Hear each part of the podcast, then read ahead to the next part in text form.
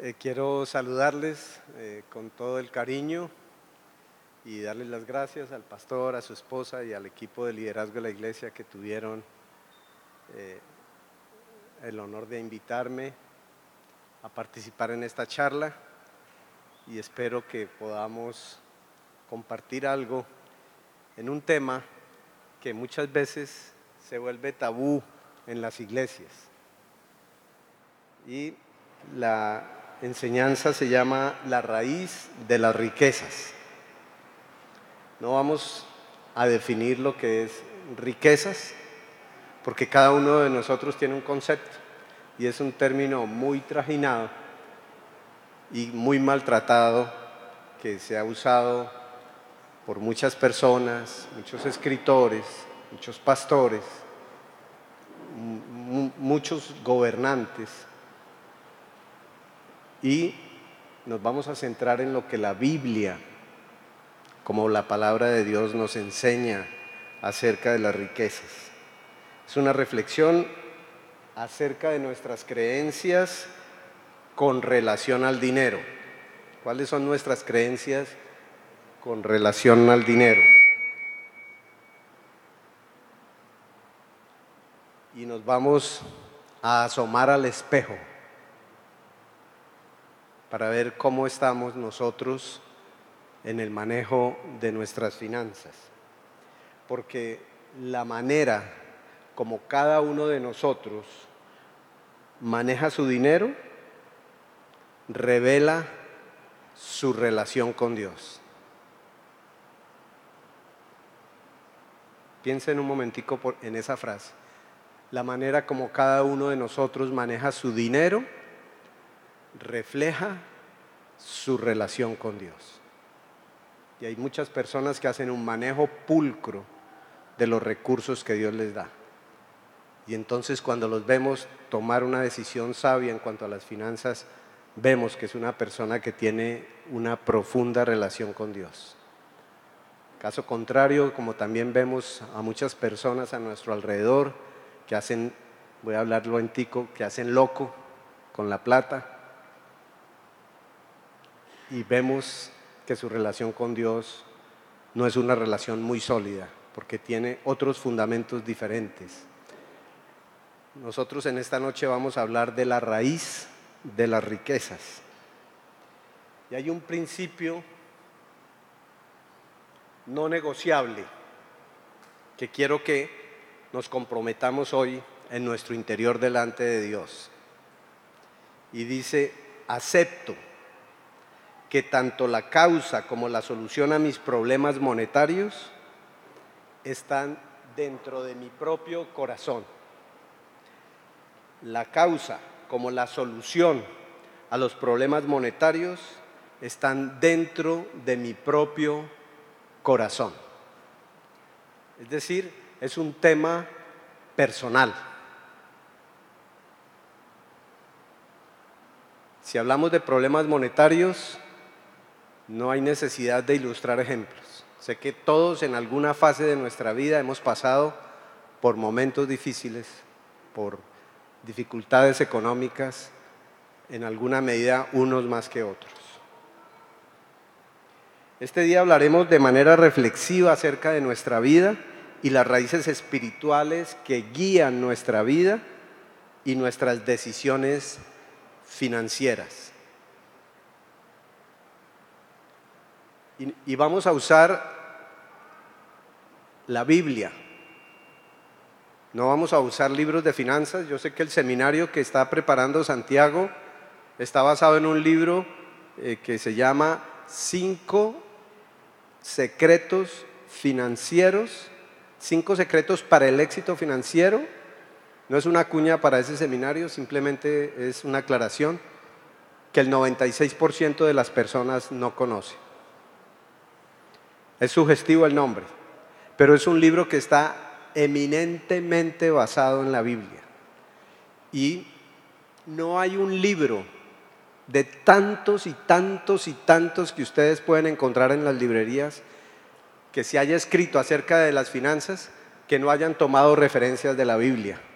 Porque sin lugar a dudas es la Biblia la única fuente de la verdad real acerca del manejo del dinero. No hay ningún libro que tenga tanta riqueza y que hable tanto del dinero como la Biblia, pero de una manera transparente, íntegra y profunda. Y vamos a tratar de profundizar en lo que la Biblia nos enseña acerca del dinero. La Biblia nos compara como árboles, con los árboles. En el Salmos número uno, que es muy lindo y que mucha gente se lo sabe, dice, bienaventurado el varón que no anduvo en consejo de malos, ni estuvo en camino de pecadores, sino que en la ley, ah, ni en silla de escarnecedores se ha sentado, sino que en la ley de Jehová está su delicia y en su ley medita de día y de noche. Al cumplir esto, mire lo que viene. Será como un árbol plantado junto a corrientes de aguas que da su fruto en su tiempo y su hoja no cae. Todo lo que hace prosperará. No así los malos, que son como el tamo que arrebata el viento, por tanto no se levantarán los malos en el juicio, ni los pecadores en la congregación de los justos, porque Jehová conoce el camino de los justos, mas la senda de los malos perecerá. Entonces, basados en esto, miremos qué clase de árbol somos. ¿Qué clase de árbol eres tú? Todos los que estamos aquí incluido el pastor y todos los líderes y yo mismo, nos identificamos como árboles yo, el del yo, yo, yo, yo, yo, yo.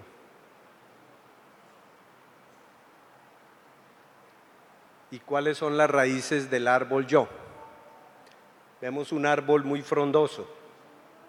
Podemos volver a la, a la ficha del árbol. ¿Quién quisiera ser como ese árbol?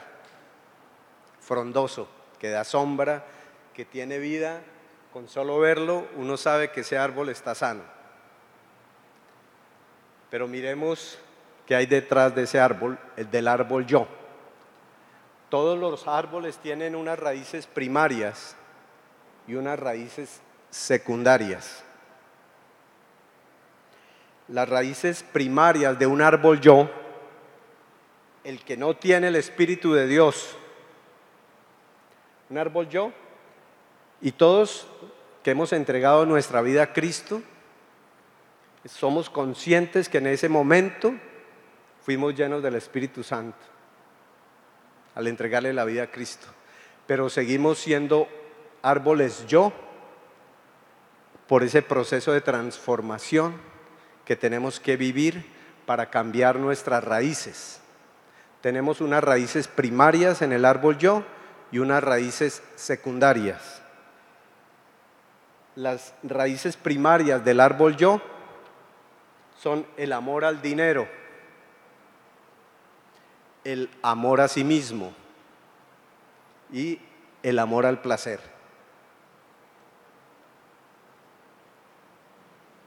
Esas raíces las podremos cambiar. Debemos cambiarlas pero identifican un árbol yo, el amor al dinero, el amor a sí mismo y el amor al placer. Tres características fundamentales de los árboles yo. Este sistema de raíces del mundo es lo que mueve al mundo. El amor al dinero, el amor a sí mismo y el amor al placer. Estas interrelaciones forman la identidad del árbol. Nacemos con este sistema de raíces y es lo que nos mantiene alejados de Dios. Con la caída de Adán todos nacemos con esa naturaleza pecaminosa y apartados de Dios, por cuanto todos pecamos. Todos nosotros mantenemos ocultas nuestras raíces primarias, ocultas debajo de la tierra nadie sabe cómo están las raíces. Esperamos que en ese árbol frondoso todos imaginamos que tiene unas raíces perfectas, pero en el árbol yo es solo apariencia.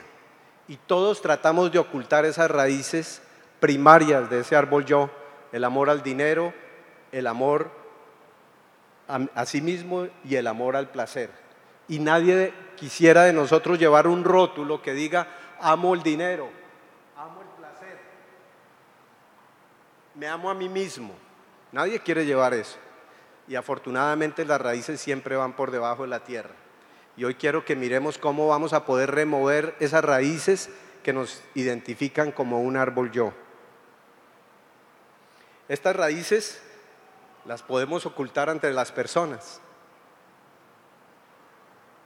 Las personas más cercanas llegan a conocernos si nos amamos a nosotros mismos más que al prójimo y más que a Dios.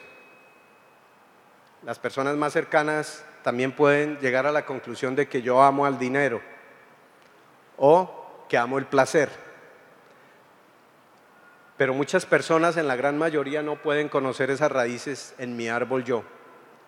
Pero esas raíces no las podemos ocultar de Dios, porque Él todo lo ve y todo lo conoce. Y ni se te ocurra decir, según lo que dice la Biblia en Deuteronomio capítulo 8, versículo 17, y digas en tu corazón, mi poder y la fuerza de mi mano me han traído esta riqueza. ¿Conocemos personas así? Este tesoro es mío, me lo gané, me lo merezco y lo voy a conservar para mí. ¿También es familiar esta frase o para nosotros o no? ¿Corresponde a alguna actitud de nuestro corazón? Este dinero es mío, me lo gané, me lo merezco y lo voy a conservar para mí. Amor al dinero. Este engaño del mundo sigue existiendo hoy cuando la mentira nos engaña y nos dice somos responsables de nuestro propio éxito. Y hay muchos creyentes que andan convencidos de eso, que somos responsables de nuestro propio éxito. Esa es una mentira del mundo. Y más adelante vamos a comprender por qué. Y los que tienen ese paradigma van a, terminar cambiando esa creencia. Veamos cómo el Señor les dio a los israelitas un retrato claro, cómo esta raíz crece del amor al dinero, del amor a sí mismo y del amor al placer. Cómo esta raíz crece y se desarrolla. Vamos a Deuteronomio capítulo 8, versículos 10 al 16, que dice, y comerás y te saciarás y bendecirás a Jehová tu Dios por la buena tierra que te habrá dado. Cuídate de no olvidarte de Jehová tu Dios para cumplir sus mandamientos, sus decretos y sus estatutos que yo te ordeno hoy. No suceda que comas y te sacies y edifiques buenas casas en que habites, y tus vacas y tus ovejas se aumenten, y la plata y el oro se te multipliquen, y todo lo que tuvieres se aumente y se enorgullezca tu corazón y te olvides de Jehová tu Dios, que te sacó de tierra de Egipto, de casa de servidumbre, que te hizo caminar por un desierto grande y espantoso, lleno de serpientes ardientes y de escorpiones y de sed, donde no había agua, y Él te sacó agua de la roca del pedernal, que te sustentó con maná en el desierto, comida que tus padres no habían conocido, afligiéndote y probándote para la apostre hacerte el bien. Además, todos los árboles no solo tienen raíces primarias, sino secundarias que en sí son las que alimentan el árbol. Si nuestro árbol, yo se aumentara de esas raíces primarias, no votaría una sola hoja. ¿Cuáles son las primarias? El amor al dinero, el amor a sí mismo y el amor al placer. Son las raíces secundarias las que traen alimento a ese árbol. Esas primarias son casi inmodificables si el alimento que traen para el árbol no ayuda a desarraigar esas raíces. Estas raíces se extienden en busca de alimento y de agua para alimentar el árbol. Estas raíces se hacen muy penetrantes y florecen fácilmente en la tierra de este mundo. Las raíces son las responsables de que el buen árbol dé buenos frutos y el mal árbol dé malos frutos. La responsabilidad por eso está en las raíces y en el sistema como se alimenta el árbol. Mateo en el capítulo 7, versículo 18 dice, no puede el buen árbol dar malos frutos, ni el árbol malo dar frutos buenos. Este sistema de raíces se hace muy penetrante y afecta a una gran cantidad de personas de la población del mundo el sistema de creencias. El punto central de todos los problemas creados por y con el dinero es un corazón orgulloso. ¿Conocemos a alguien orgulloso?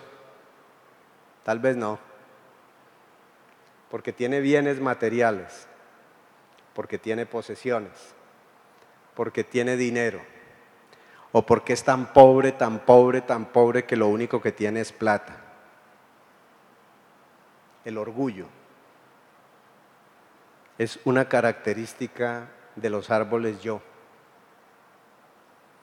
El amor al dinero es una raíz que resulta ser la causa de todos los males. Este versículo ha sido muy trajinado, muy utilizado en muchos libros, en muchos bestsellers y por muchos escritores que han encontrado en una malversación de este versículo la manera de convertir la piedad en fuente de ganancias. Y hay que comprenderlo tal cual como fue expresado por el apóstol Pablo en Primera de Timoteo capítulo 6 verso 10 que dice, porque raíz de todos los males es el amor al dinero, el cual codiciando algunos se extraviaron de la fe y fueron traspasados de muchos dolores. No estamos hablando mal del dinero, estamos hablando del amor al dinero. Mucha gente le escuchamos decir, causa de muchos males es el dinero. Y eso no es verdad. Lo que está mal es el amor al dinero. Y de ahí se desprende un sentimiento muy usual aún entre los cristianos, que es la codicia, que es un deseo o apetito ansioso excesivo de bienes y riquezas. Otra definición más genérica dice que es un avaro cuya codicia no tiene límites. ¿Conocemos a alguien así?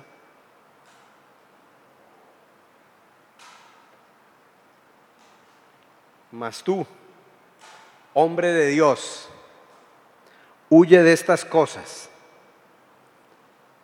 y sigue la justicia, la piedad, la fe, el amor, la paciencia, la mansedumbre. Pelea la buena batalla de la fe.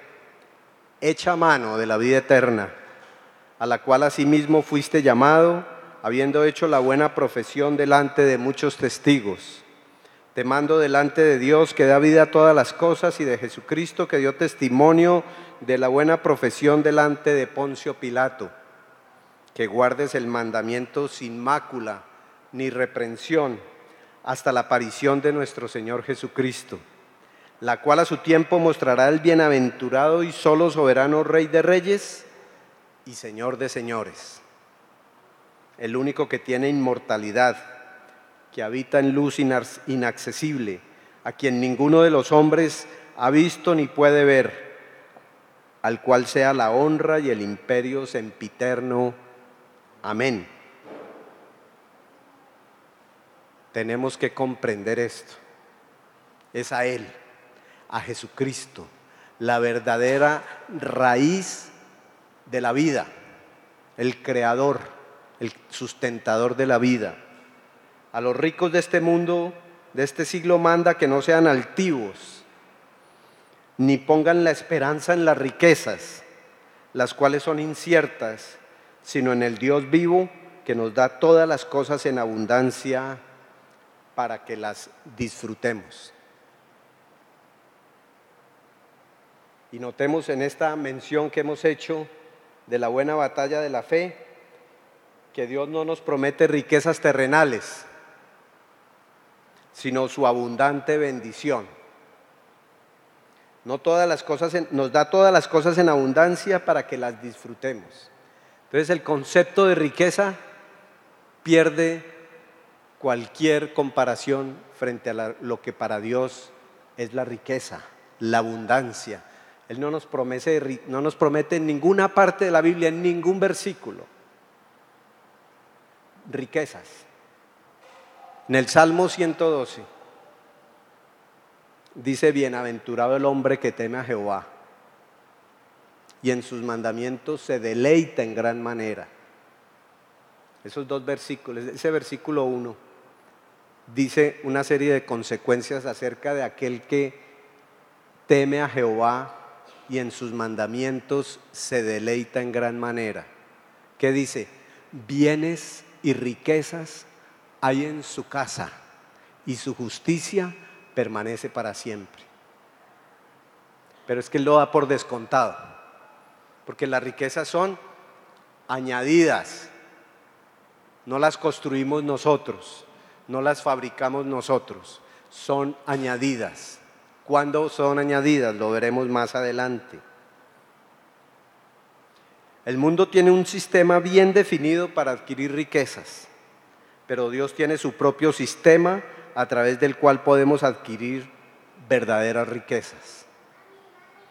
Y existen muchos libros y muchas personas se han dedicado aún en detrimento de la iglesia cristiana, en detrimento de la imagen del cuerpo de Cristo, a hablar del famoso evangelio de la prosperidad. Y yo no voy a hablar esta noche de nada de prosperidad. Simplemente quiero llevarlos a reflexionar acerca de cuáles raíces hay en tu corazón. Si tienes amor por las riquezas, si tienes amor por ti mismo o amor por el placer. Y que vamos cambiando esas riquezas. Cuando un árbol está basado y tiene esas raíces, Dios no nos manda a desarraigar ese árbol y tumbarlo él nos manda y demanda de nosotros a ir cambiando el alimento y los nutrientes para ese árbol y transformarlo en un árbol Él. Y nuestra vida debe transformarse, debe hacer una transición hacia convertirse en un árbol Él. ¿Y cuáles son los nutrientes? La Biblia, la palabra de Dios. Es ahí donde está la única fuente de autoridad verdadera para poder vivir una vida que nos produzca las bendiciones de Dios de manera natural, que fluyan abundantemente como Él ha preparado para los que le aman. Vamos a ver cómo reconocemos un árbol yo, porque podemos pensar a esta altura de la charla que entonces yo no soy árbol yo, porque yo tengo a Cristo en mi corazón porque el Espíritu de Dios mora en mi vida. Pero a pesar de que llevemos muchos años en el Evangelio, de que llevemos muchos años de escudriñar las escrituras, todavía conservamos características del árbol yo. Y vamos a, meditar un poco acerca de cómo vamos a reconocer esas personas que son árboles yo. No es malo tener dinero y posesiones en abundancia. Si fuera malo, Dios no hubiera permitido que se escribiera acerca de la riqueza de Salomón en la Biblia. Y los que han leído eh, eh, el libro de, Reyes y, de Crónicas podrán eh, haber encontrado un versículo que dice que no ha habido ni habrá sobre la tierra un hombre más rico que Salomón. Y Salomón es fuera de los récords Guinness ni siquiera encabeza la lista de, ¿cómo es? Forbes, ese parámetro que sacan ahí con los más ricos del mundo. No pueden meter a Salomón ahí porque era el más rico de todos los ricos y no va a existir porque Dios lo dijo alguien más rico que él. Yo no me puedo imaginar cómo acumularía de riquezas, pero era una cosa sin precedentes en, la época y ahora en la historia de la humanidad. Entonces, tener dinero no es malo. Lo malo es el amor al dinero. El dinero en sí se necesita. Por ahí hay una mención en la Biblia que dice, el que no provee para los de su casa, ha negado su fe y es peor que un incrédulo. Es una palabra bien dura. El que no provee para su casa, ha negado su fe y es peor que un incrédulo. ¿Y cómo va a proveer? Con dinero. Ese es el medio de pago que utilizamos hoy en día. Entonces el dinero es importante, pero no es lo más importante, es un medio para poder llevar la provisión al hogar y hacer crecer la industria, los negocios, etc. Lo que es malo es ser un árbol yo. ¿Por qué? Por sus raíces primarias. Y repito, el amor a sí mismo, el amor al dinero y el amor al placer. Las siguientes características nos ayudan a identificar a los árboles yo cuando están cerca de nosotros. Estas son personas con un sistema de raíces firmemente entrelazado con el mundo. Ellos persiguen las cosas. Pero la Biblia dice en Mateo capítulo 6, 31 y 32, no os afanéis pues diciendo qué comeremos o qué beberemos o qué vestiremos porque los gentiles buscan todas estas cosas, pero vuestro Padre Celestial sabe que tenéis necesidad de todas estas cosas. Se requieren, pero Dios lo sabe. Pero el árbol yo anda desesperadito buscando tener estas cosas. El Señor nos dice, calma, yo sé que tú tienes necesidad de esto. Ellos, los árboles yo, codician el dinero los árboles yo harán cualquier cosa por adelantarse. Incluso la gente en la iglesia, trabajando por la obra, pueden usar sus posiciones para beneficio personal. Wow. La Biblia dice en primera de Pedro 5:2, apacentad la grey de Dios que está entre vosotros, cuidando de ella, no por fuerza, sino voluntariamente no por ganancia deshonesta, sino con ánimo pronto. Hay muchos pastores, y lo digo con dolor en el alma, porque conozco varios, que han convertido la piedad en fuente de ganancias deshonestas.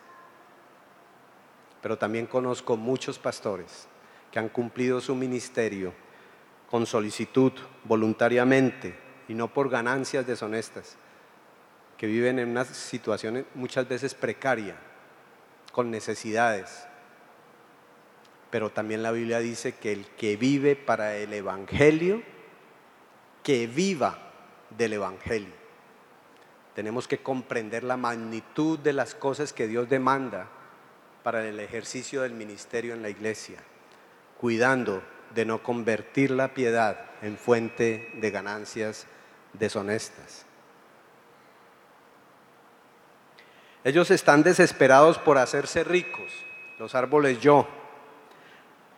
Están absortos en las oportunidades para producir cantidades cuantiosas de dinero. Las relaciones con los demás son cuidadosamente sopesadas de acuerdo a su valor económico. Conozco muchas personas aún en la iglesia que solamente se, relacionan con los que más plata tienen en la iglesia, en las empresas. Mucha gente dice, es que yo soy selectivo con mis amistades, pero esa selección muchas veces la basan es en las posesiones y en el dinero que tienen esas personas y no en su riqueza personal, en su carácter, en su moral, en su ética y en sus principios, sino en sus riquezas económicas. En Timoteo, en primera de Timoteo 6:9 dice, "Porque los que quieren enriquecerse caen en tentación y lazo y muchas codicias necias y dañosas que hunden a los hombres en destrucción, en destrucción y perdición. Ellos conciben la devoción como una forma de obtener ganancias financieras, los árboles yo. Es casi el mejor ejemplo de los árboles yo, aquellos, aquellos que enseñan el Evangelio de la prosperidad, intentando convencer a otros de que la devoción es una forma de obtener una ganancia financiera y usan la Biblia para justificarlo. El Señor desenmascara a estos falsos maestros y nos exhorta a alejarnos de sus enseñanzas. ¿Se acuerdan del fax? ¿Han escuchado? Primera de Timoteo 6, del 3 al 5 dice, si alguno enseña otra cosa y no se conforma a las sanas palabras de nuestro Señor Jesucristo y a la doctrina que es conforme a la piedad, está envanecido, nada sabe y delira acerca de cuestiones y contiendas de palabras de las cuales nacen envidias, pleitos, blasfemias, malas sospechas, disputas necias de hombres corruptos de entendimiento y privados de la verdad que toman la piedad como fuente de ganancia. Apártate de los tales. Los árboles yo viven con el deseo de comer, beber y estar alegres. Todo esto lo menciona la Biblia. Permanentemente buscan satisfacer cada deseo y ven el aumento de la comodidad y el placer como la razón más importante para vivir. El placer es su propósito.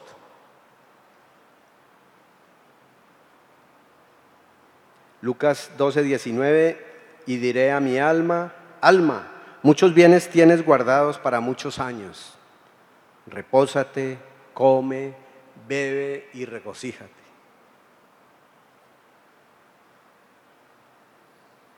Los árboles yo tienen un apetito insaciable por más dinero. Aman el dinero y nunca les parece suficiente lo que tienen. También lo dice la Biblia en Eclesiastés 5:10. El que ama el dinero no se saciará de dinero y el que ama el mucho tener no sacará fruto. También esto es vanidad. Los árboles yo son engañados por la riqueza y el deseo de tener más. Voy un poquito rápido porque voy a ver, no sé cuánto tiempo tengo, pastor. Si a las 3 de la mañana no hemos terminado es porque me demoro. No, mentiras. Voy a, estoy corriendo un poquito, pero como son conceptos que todos manejan bien, algunos les queda sonando y podrán hacer preguntas al final o consultarle al pastor y a los líderes, a Santiago, que conoce un poquito también del tema financiero. Pero son cosas esencialmente fundamentadas en la palabra.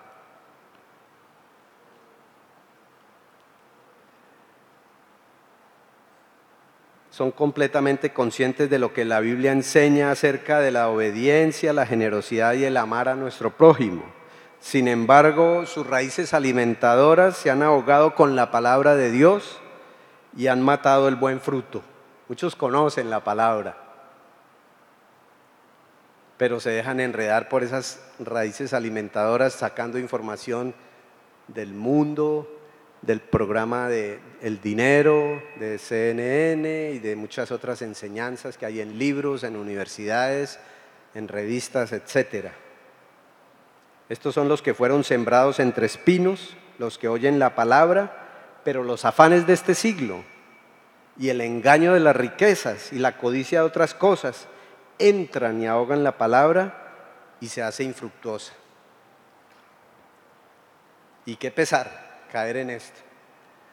Conocer la palabra, saber lo que Dios enseña y lo que Dios demanda de nosotros, pero nuestro afán por las riquezas, el conservarlas, el hacerlas crecer y multiplicar, ahogan la palabra y no tenemos tiempo ni para el devocional, ni para el tiempo con Dios, ni para el compartir con la familia, porque estamos muy ocupados haciendo crecer una fortuna. Los árboles yo depositan su esperanza y, su seguridad en las riquezas. Esta es la trampa más común para el árbol yo.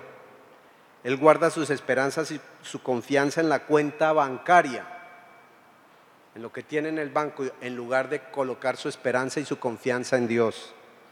Como siempre es vulnerable a las incertidumbres de la vida. No puede experimentar verdadera paz y en consecuencia ningún desarrollo espiritual.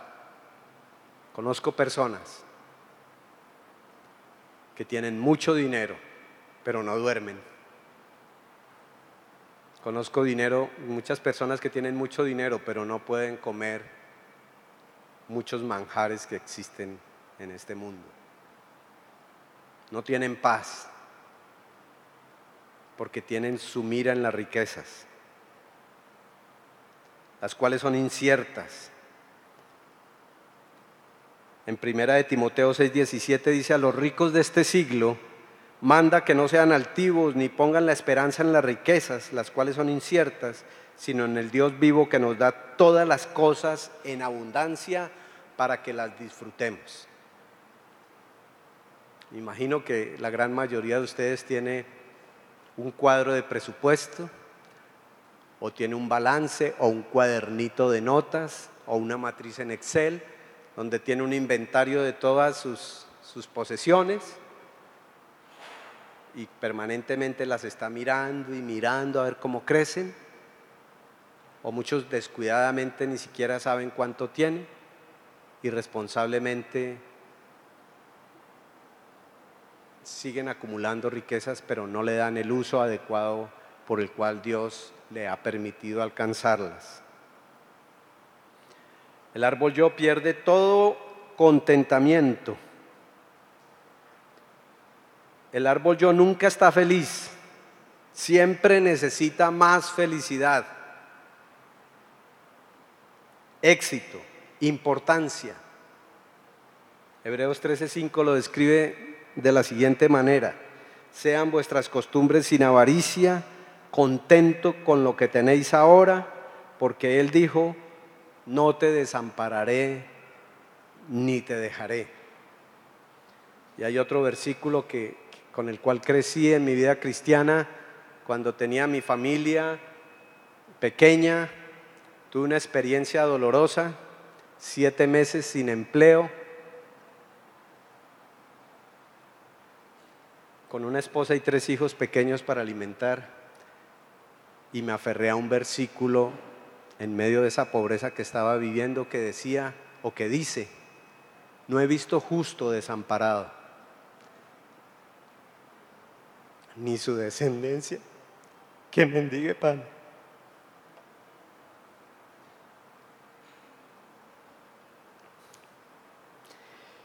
No te desampararé ni te dejaré. Los árboles yo codician las cosas del prójimo que esto, no contentos con lo que tienen, echan una miradita más allá. Y uno de los mandamientos más ignorados es, no codiciéis la casa de tu prójimo. Un árbol yo siempre está comparando lo que tiene en la vida con lo que tienen los demás. Y se mantiene deseando lo que otros tienen. Ni siquiera se alegra con el éxito de los demás. ¿Conocemos a alguien así?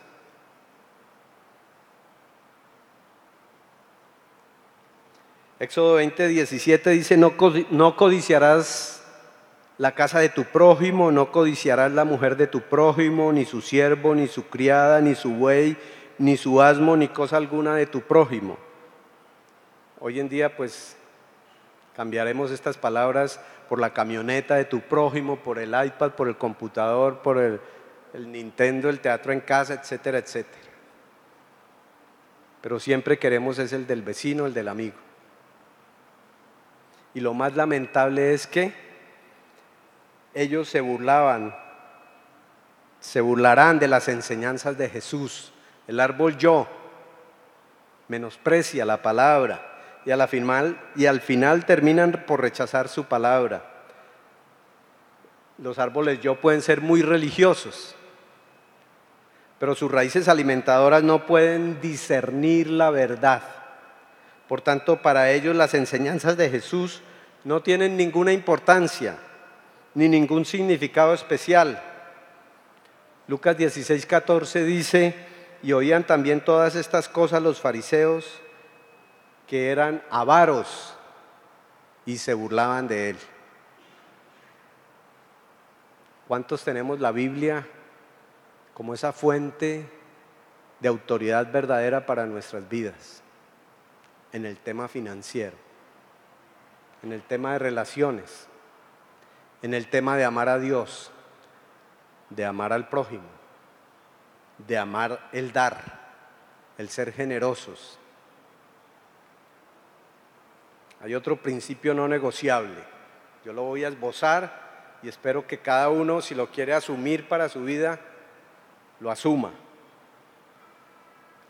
Debo alinear mis creencias con la palabra de Dios para producir una conducta que me hará verdaderamente rico en el sentido espiritual de la riqueza, en el sentido de lo que Dios establece como riqueza, como abundancia. Lo único importante, lo, pónganle cuidado a esto que es una frase determinante para el sistema de creencias que tenemos. Y esto puede determinar nuestra conducta a partir de hoy. Lo único importante en la vida consiste en ayudar a establecer el reino de Dios. Y solo puede hacerse a través del reconocimiento y profesión de la verdad por parte de cada uno de nosotros. Eso lo escribe Leo Tolstoy. No hay nada más importante en la vida que trabajar para el extendimiento del reino de los cielos. Lo dijo el pastor aquí cuando presentaba los anuncios y saludaba diciendo, aquí todos venimos a servir. ¿Con qué propósito? De extender el reino de Dios. Es lo único importante de la vida. Las otras cosas son secundarias. Pero si tu vida no está enfocada en ser un instrumento útil en las manos de Dios para que sea llena la tierra de su gloria como las aguas cubren la mar, quiero decirles que con nosotros o sin nosotros será llena la tierra de su gloria como las aguas cubren la mar. Qué bueno que sea con nosotros y que Dios se haya fijado en nosotros para este propósito eterno de que sea llena la tierra de su gloria. Porque lo que creemos controla nuestra conducta. No hay que tumbar el árbol yo. Ya vimos todas las características y todo lo que persiguen los árboles yo, pero no hay que tumbarlo. Y si hay algo de eso que está arraigado en nosotros y en nuestro sistema de raíces, debemos pedir en oración que Dios transforme nuestro sistema de creencias y que la Biblia se vuelva ese alimento espiritual que nutra nuestra vida. Hay que cambiarle las raíces a nuestro árbol yo y la fuente de donde toma los nutrientes es la palabra de Dios. Y así nos podemos convertir en un árbol Él. Por favor, puedes poner la del árbol. El árbol él en pleno esplendor. Miren ese tronco. El árbol él basa sus raíces en el amor al Padre. Y las raíces del árbol él son el amor al prójimo, el amor a Dios y el amor a dar. Qué diferentes con las raíces del árbol yo.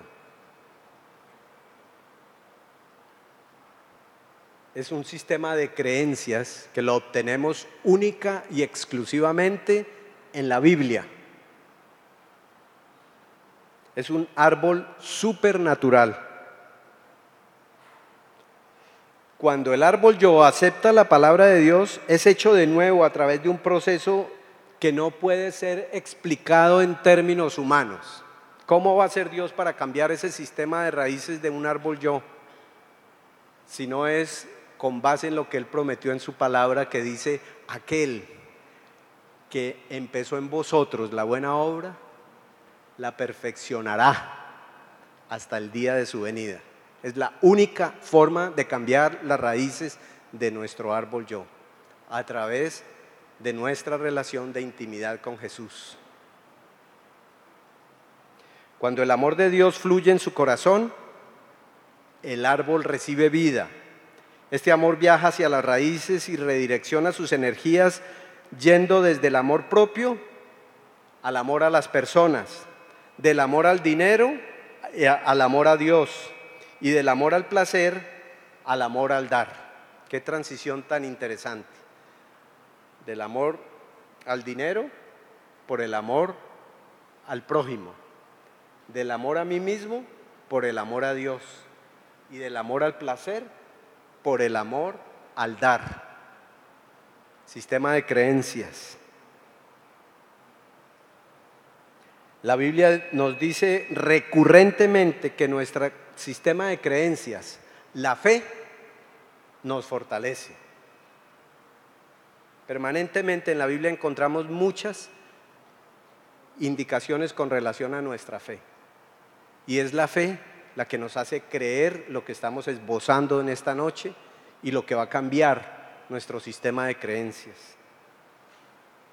Nuestra conducta, es decir, lo que la gente ve por fuera es una expresión de lo que sucede en nuestro corazón y en nuestra mente, en nuestro corazón y en nuestra mente. Es por eso que debemos proteger nuestra mente diligentemente y renovarla. Creo que mejor ahí. Sí, gracias. Un poquito el, el pitico, ¿cierto? Ok, gracias, pastor. lo que la gente ve por fuera es una expresión de lo que sucede en nuestro corazón y en nuestra mente. Es por eso que debemos proteger nuestra mente diligentemente y renovarla constantemente con la verdad. Y hay una demanda de Dios para nosotros en 2 Corintios 10, 4 y 5 que dice, porque las armas de nuestra milicia no son carnales, sino poderosas en Dios para destrucción de fortalezas derribando argumentos y toda altivez que se levanta contra el conocimiento de Dios y llevando cautivo todo pensamiento en obediencia a Cristo. Ahora bien, este árbol transformado, el árbol él, tiene raíces alimentadoras, tiene unas raíces primarias, que es el amor al prójimo, el amor a Dios y el amor al dar, pero también tiene raíces secundarias, alimentadoras. Por tanto, cuando es plantado firmemente en la verdad de Dios, acatando la palabra de Dios y confiando en ella, sus raíces absorben todos los nutrientes que necesita para seguir viviendo y crecer fuerte. Este árbol cree en la palabra de Dios las escrituras prometen beneficios para este árbol cuando se aleja de las filosofías del mundo y se alimenta de la verdad. La Biblia dice en el Salmo 1, bienaventurado el varón que no anduvo en consejo de malos, ni estuvo en camino de pecadores, ni en silla de escarnecedores se ha sentado, sino que en la ley de Jehová está su delicia y en su ley medita de día y de noche.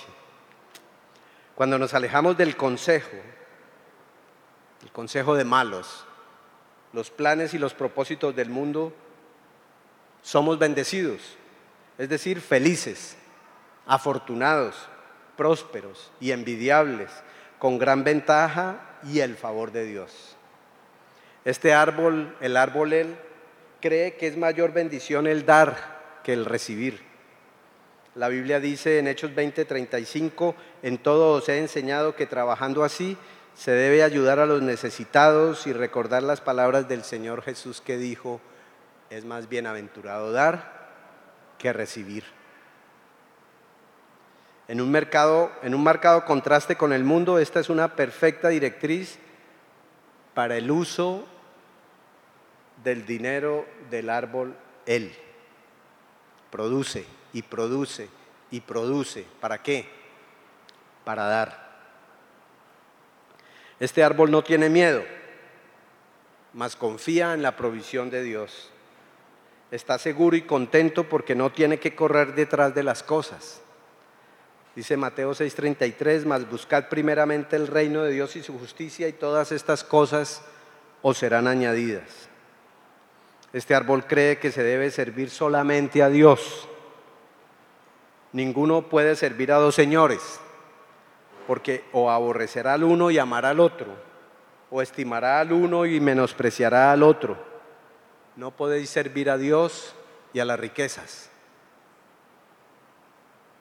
Conscientes de la tentación del poder del dinero que puede esclavizarlo, este árbol decide diariamente servir a un solo amo, Dios.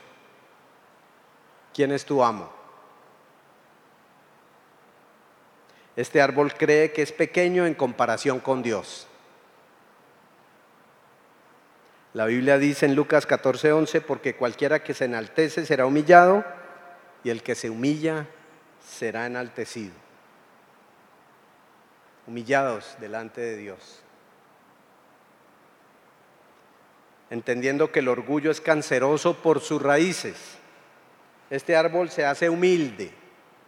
Y no vamos a enseñar hoy de la humildad, me imagino que muchas veces se habrá tocado el tema del orgullo y la humildad, característica fundamental del fruto del Espíritu Santo en la vida del creyente, que es la humildad.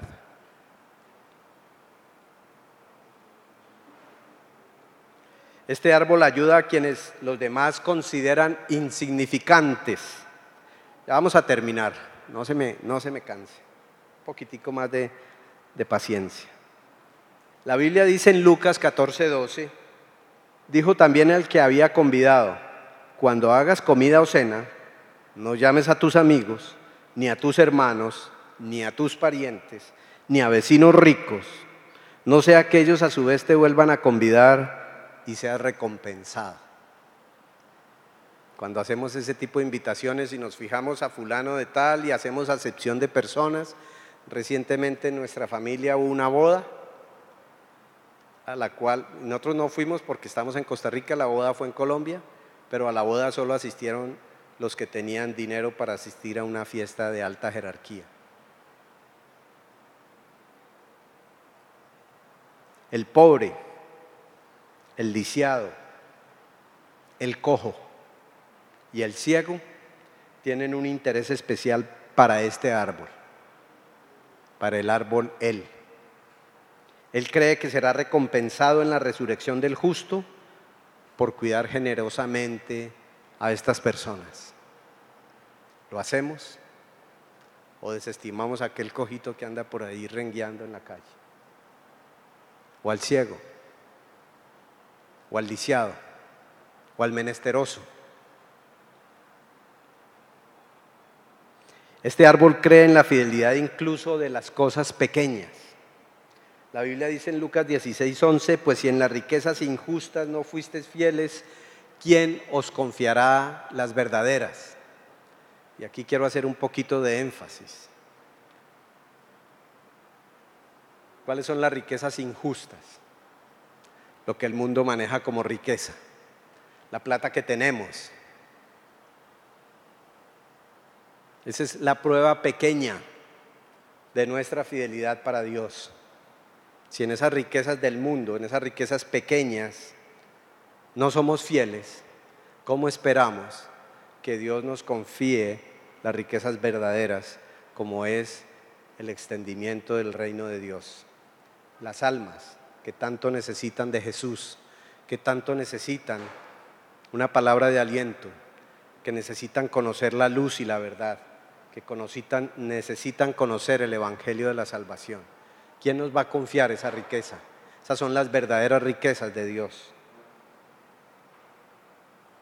Este versículo nos sugiere que si pasamos la prueba pequeñita de administrar las riquezas injustas, experimentaremos las riquezas verdaderas, no las riquezas del mundo, sino las riquezas de Cristo, las cuales están a disposición inmediatamente en esta vida y en la próxima. Este árbol cree en la recompensa eterna. La Biblia dice en Lucas 18, 29 y 30, de cierto os digo que no hay nadie que haya dejado casa o padres o hermanos o mujeres o hijos por el reino de Dios, que no haya de recibir mucho más en este tiempo y en el siglo venidero, la vida eterna. ¿Qué recompensa mejor? Por servir y por ser parte importante en el extendimiento del reino de Dios en esta tierra. Este árbol vive con la esperanza de escuchar algún día, hiciste bien, siervo bueno y fiel. Yo quiero escuchar de Dios dos piropos. No sé cómo usan esa palabra aquí en Costa Rica, piropo o cumplido. ¿Sí conocen piropo? Yo quiero que Dios diga de Jaime Hernández lo que dijo de Job. Hombre temeroso de Dios y apartado del mal. Era Job, un varón perfecto y recto, temeroso de Dios y apartado del mal. Yo quiero escuchar eso, pero también quiero escuchar que el Señor diga, buen siervo y fiel. En lo poco ha sido fiel. No llevo la esperanza de que me ponga en lo mucho. Será una consecuencia de la bendición de Dios para mi vida. Pero que diga, buen siervo y fiel. Y quiero también que diga, entra en la casa de mi Señor. Este árbol desea complacer a su maestro, por tanto ya no controla la visión del éxito, la seguridad o la importancia en los términos del mundo. La fe en la verdad lo ha librado. Este gran rico en Cristo se caracteriza por buscar primeramente el reino de Dios y su justicia y todas las demás cosas son añadidas. Es el árbol él, el nuevo rico en Cristo Jesús. Quiero compartirles un poquito de mi testimonio de vida. Estoy casado con Olguita, tenemos tres hijos. Hace 29 años le entregamos nuestra vida a Cristo en medio de una crisis económica tremenda. Había perdido mi empleo, mi empresa, teníamos una empresa con mi esposa, quebramos, estábamos supremamente endeudados. Hay una cosa que, me parece muy dura compartirla, pero llegué a considerar la idea de suicidarme. Y en medio de esa búsqueda y ese desespero,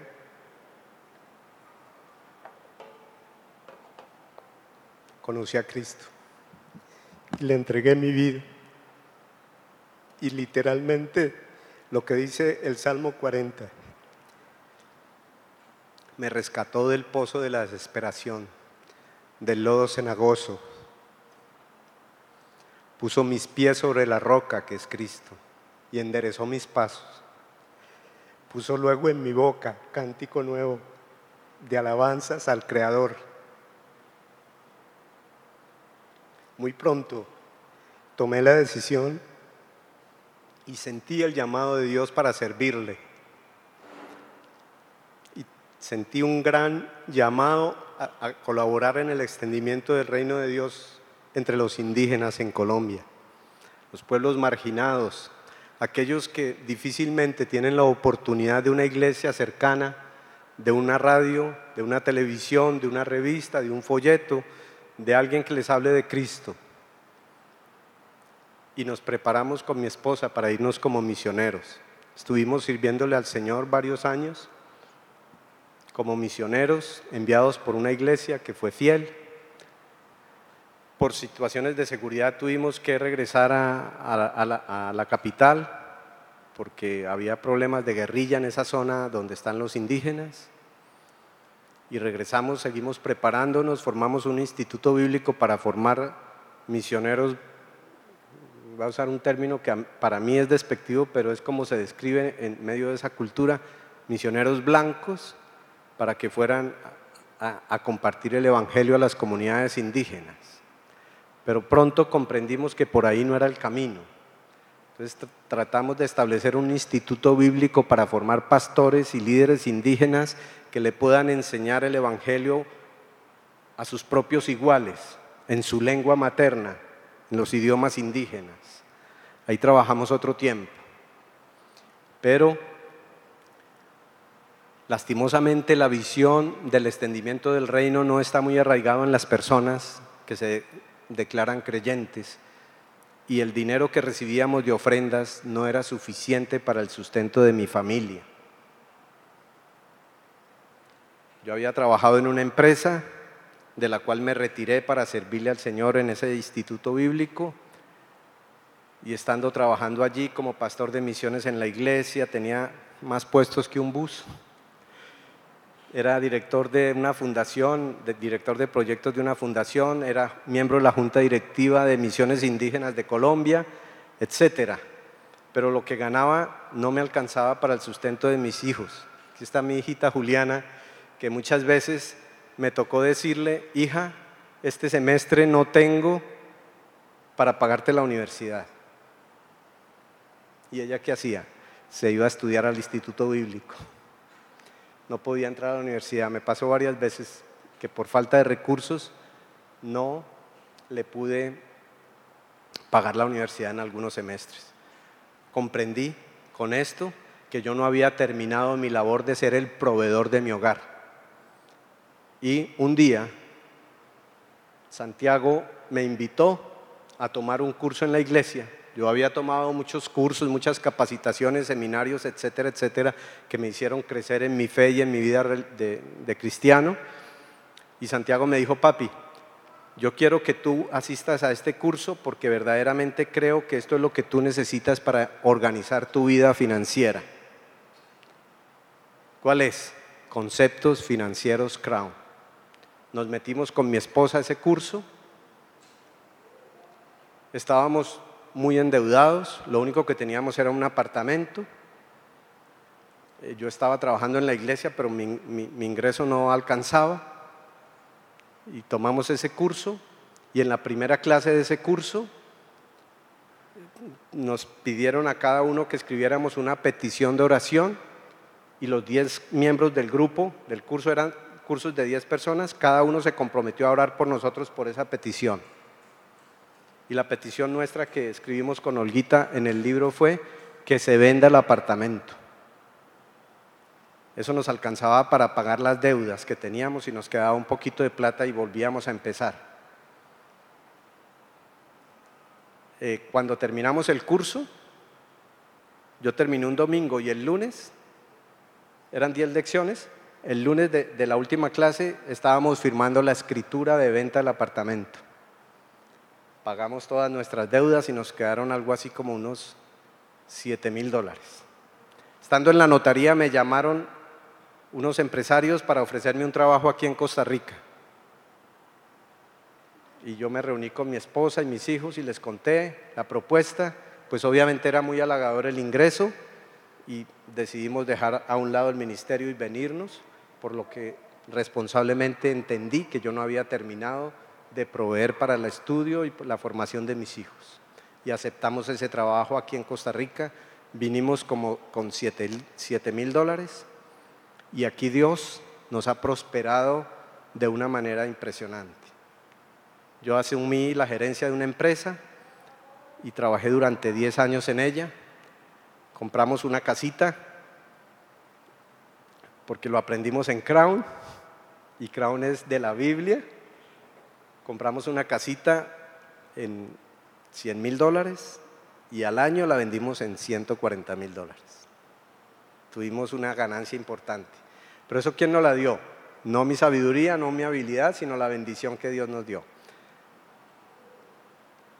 Entonces cogimos una visión con mi esposa. Ahora vamos a trabajar porque este es un país muy sólido económicamente que provee una buena plusvalía. Era el boom de los años 2007 donde las propiedades valían un montón de plata.